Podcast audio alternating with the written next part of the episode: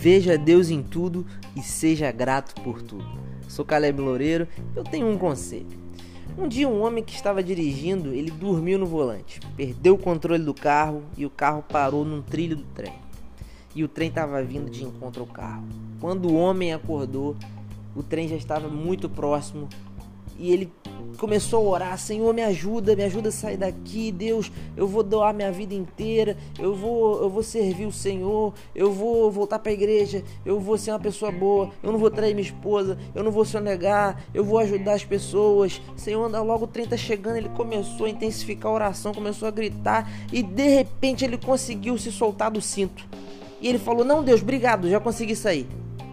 Quando você consegue alguma coisa, é Deus quem permite. Porque Ele te deu força, Ele te deu entendimento, inteligência, Ele abriu os seus olhos para fazer aquilo que é certo. Em Provérbios 3, versículo 6 diz: Reconheça o Senhor em todos os seus caminhos, e Ele endireitará as suas veredas. O conselho de hoje é: veja Deus em tudo, porque Ele realmente está em tudo. Seja grato a Deus por tudo.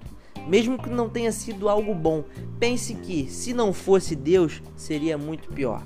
Que Deus te abençoe e te dê forças para seguir em frente.